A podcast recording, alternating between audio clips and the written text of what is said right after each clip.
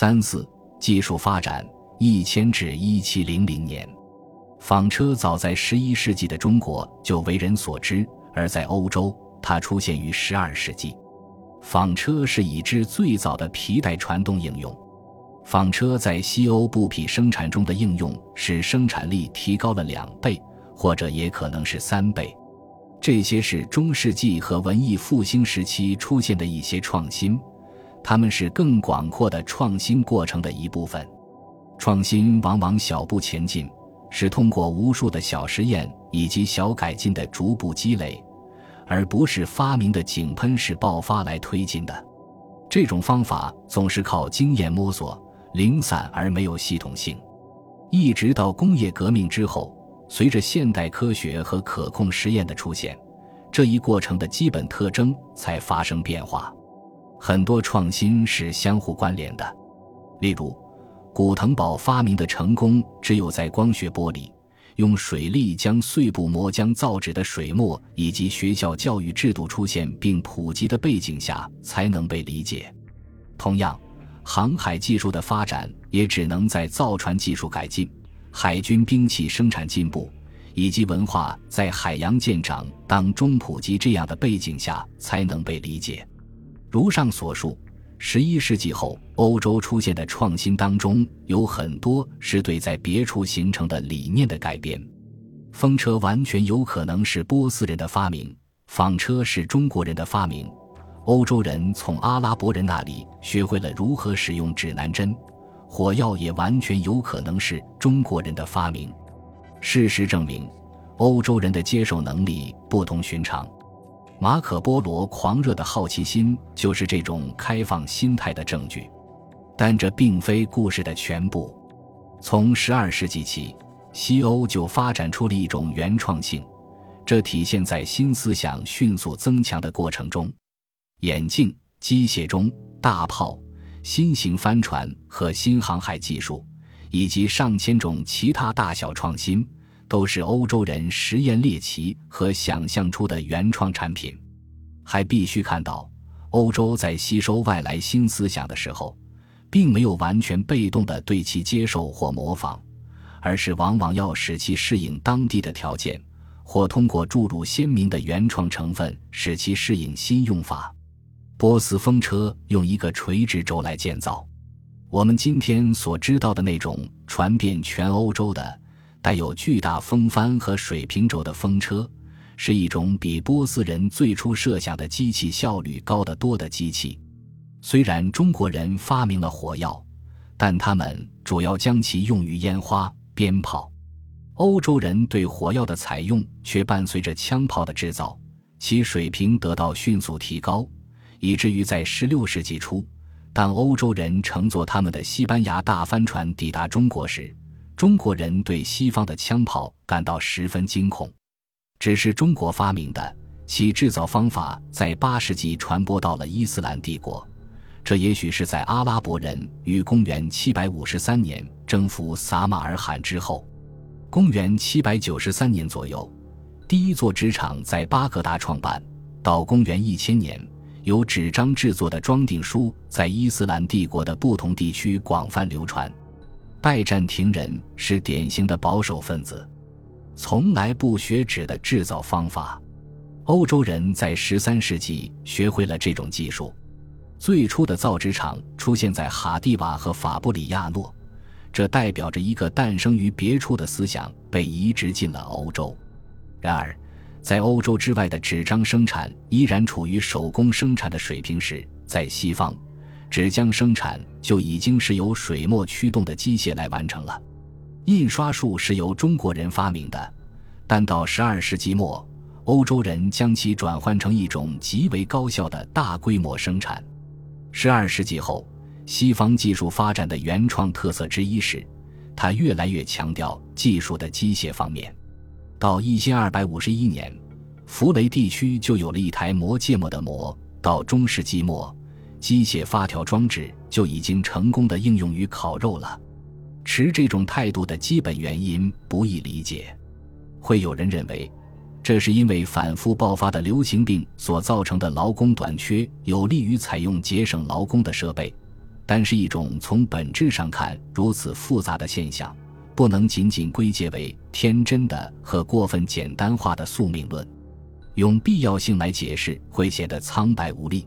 关键的问题在于，为什么有些群体以一种特殊的方式对需求或愿望做出回应，而这些需求或愿望在其他群体中未得到满足，甚至仍未形成？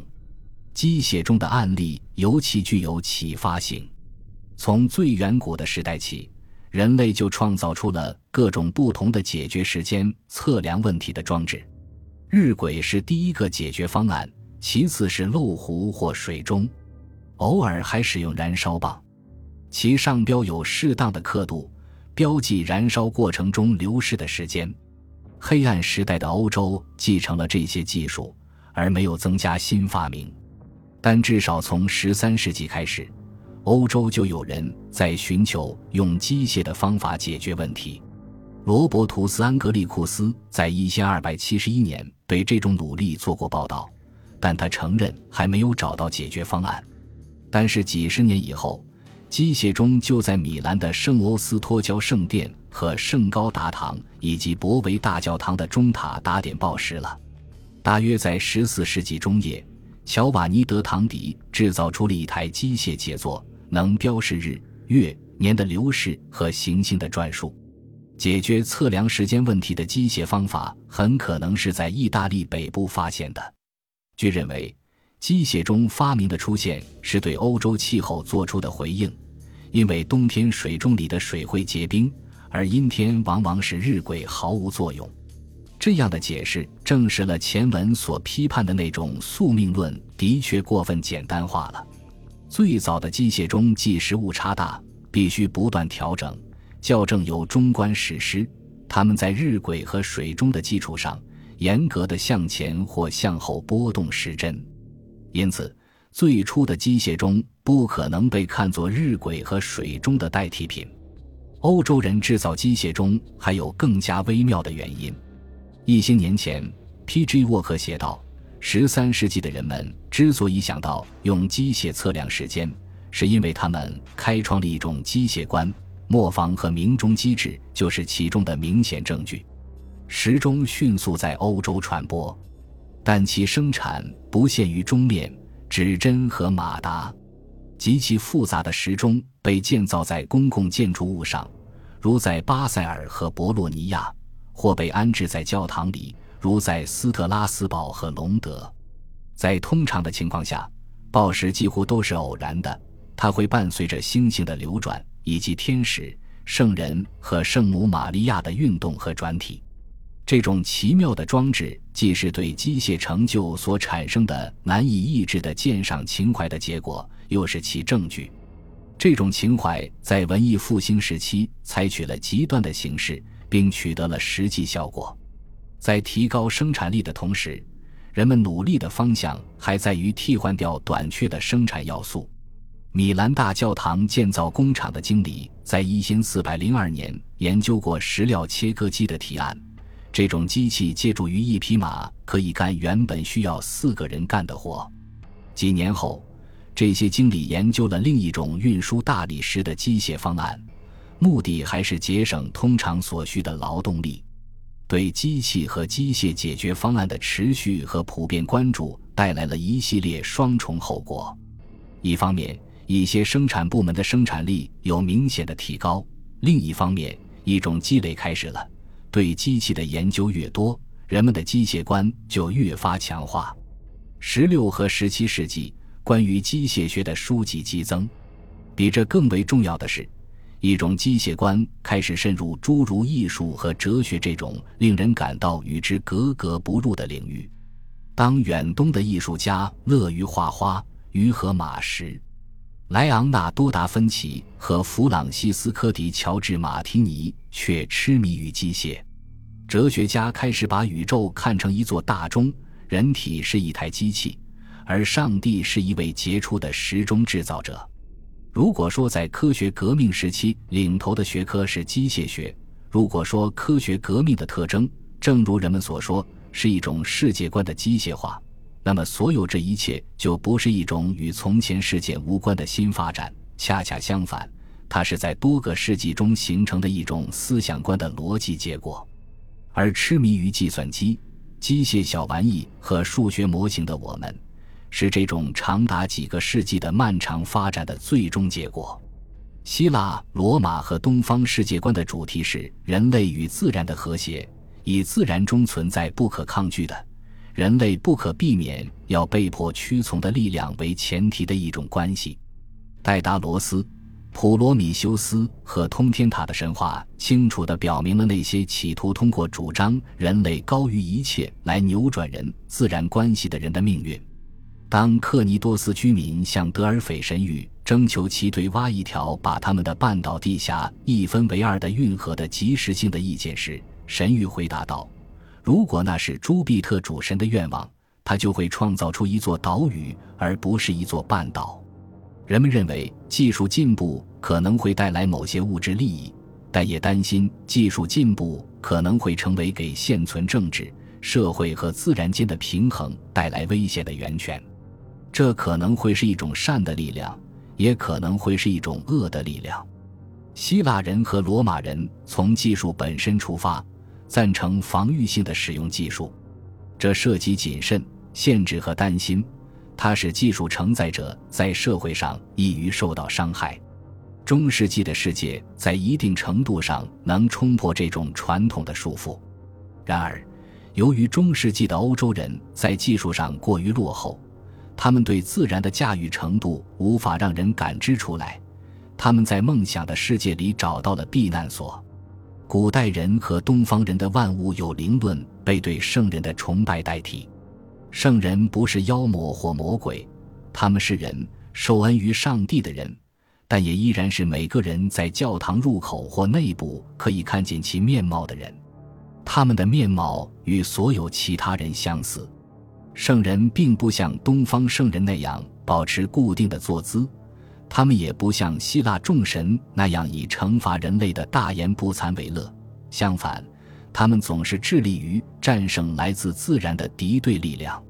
他们征服了疾病，抚平了波涛汹涌的大海，使庄稼免遭暴风雨和蝗虫的侵害，使跳入山间的任何人软着陆，扑灭火灾，使溺水的人浮上来。为遭遇危险的船只导航，圣人践行了常人的梦想，他们征服了自然，但完全没有因此受到谴责，而是在上帝的陪伴下，在天堂过着快乐的生活。